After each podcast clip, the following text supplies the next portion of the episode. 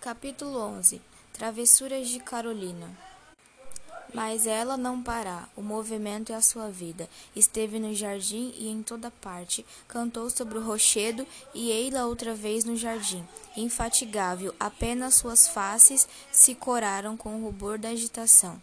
Travessa menina, porém ela tempera todas as travessuras com tanta viveza, graça e espírito, que menos valera se não fizer o que faz. Não há um só entre todos de cuja alma não se tenham esvaído as ideias desfavoráveis que à primeira vista produzira o gênio inquieto de Carolina. O mesmo Augusto não pôde resistir à vivacidade da menina. Encontrando Leopoldo, disseram duas palavras sobre ela. Então, como a achas agora? disse Leopoldo, apontando para a irmã de Filipe. Interessante, espirituosa e capaz de levar a glória ao mais destro casuísta. Olha, Fabrício, vê-se doido com ela. Só isto? Acho-a bonita. Nada mais? Tem voz muito agradável. É tudo o que pensas? Tem a boca mais engraçada que se pode imaginar. Só? Muito esbelta. Que mais? É tão ligeira como um juramento de mulher. Dize tudo de uma vez, pois que queres mais que eu diga? Que a amas, que dás o cavaco por ela. Amá-la não faltava mais nada, amo-a como amo as outras, isto sim. Pois, meu amigo, todos nós estamos derrotados. O diabinho da menina nos tem posto o coração em retalhos. Se de novo se fizer a saúde que hoje fizemos, Todos, à exceção de Felipe, pronunciarão a letra C. Também Fabrício? Ora, esse está doente, perdido, doido, enfim. E ela? Zomba de todos nós. Cada cumprimento que lhe endereçamos paga ela com uma resposta que não tem troco e que nos racha de meio a meio. Tu ainda lhe não disseste nada? Coisas vãs e palavras da tarifa. E ela? Palavras da tarifa e coisas vãs. Tanto melhor para mim.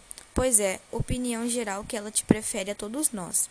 E pior para ela, mas, adeus, o meu lindo par se levanta do banco de relva em que descansava. Vou tomar-lhe o braço. Tenho-me singularmente divertido. A bela senhora é filósofa. Faz ideia? Já leu Mary de Wollstonecraft?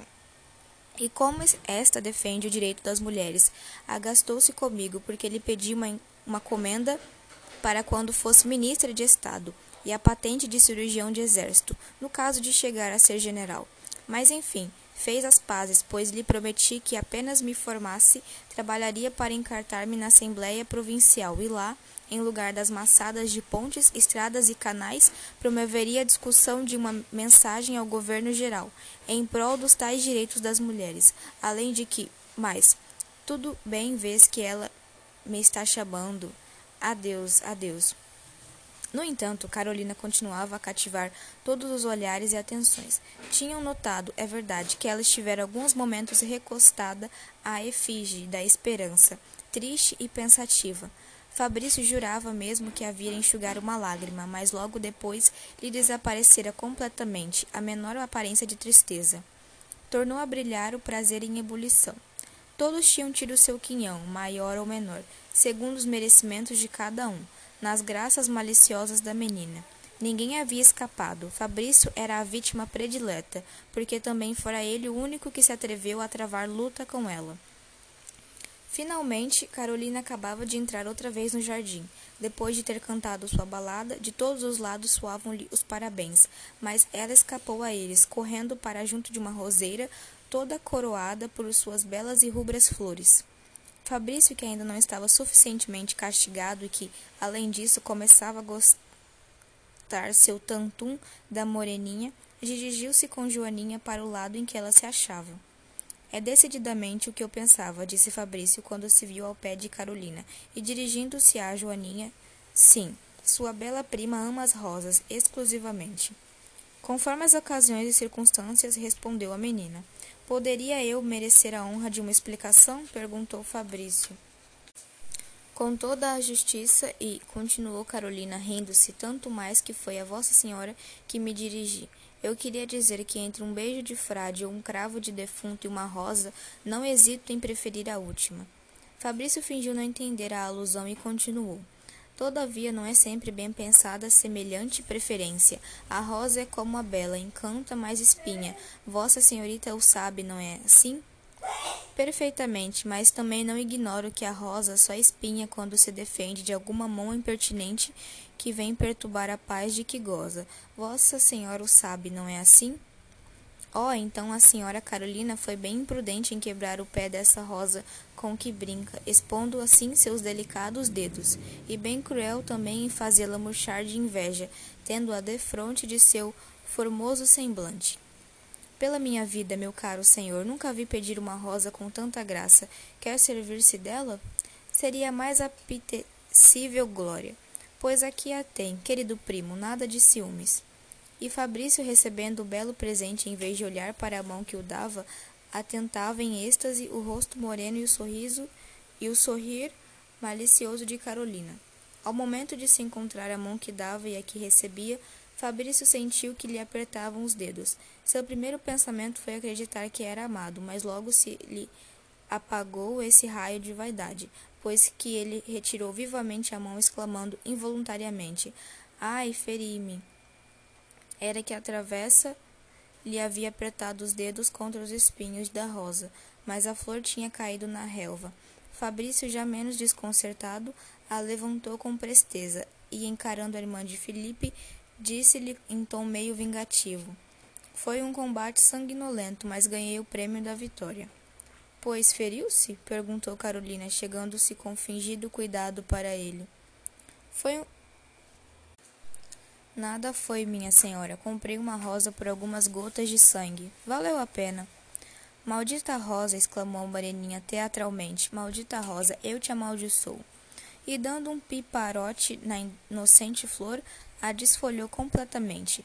Não ficou na mão de Fabrício mais que o verde cálice. Carolina correu para junto de sua digna avó e o pobre estudante ficou desconcertado. E esta? murmurou ele enfim.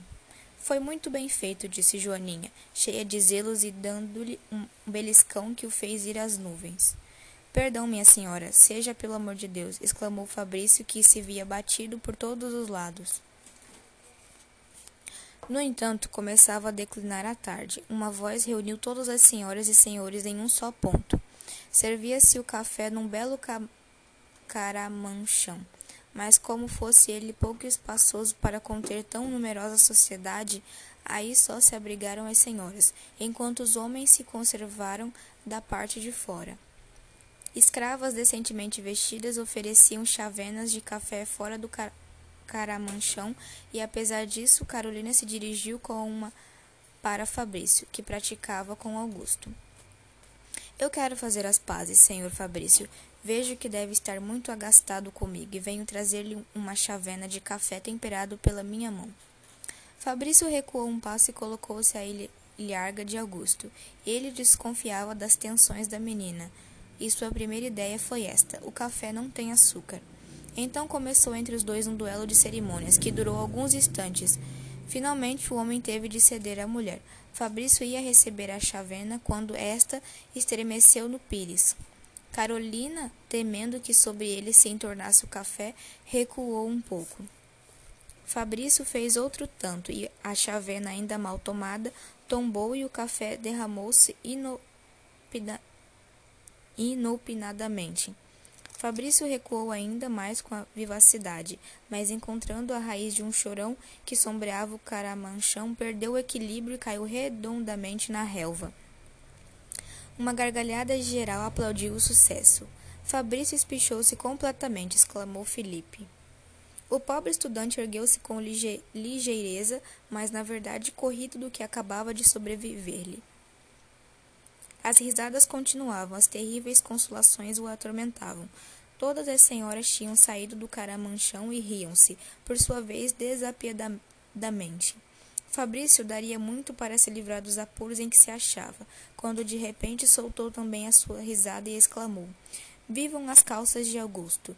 Todos olharam. Com efeito, Fabrício tinha encontrado um companheiro na desgraça. Augusto estava de calças brancas e a maior porção do café entornado havia caído nelas.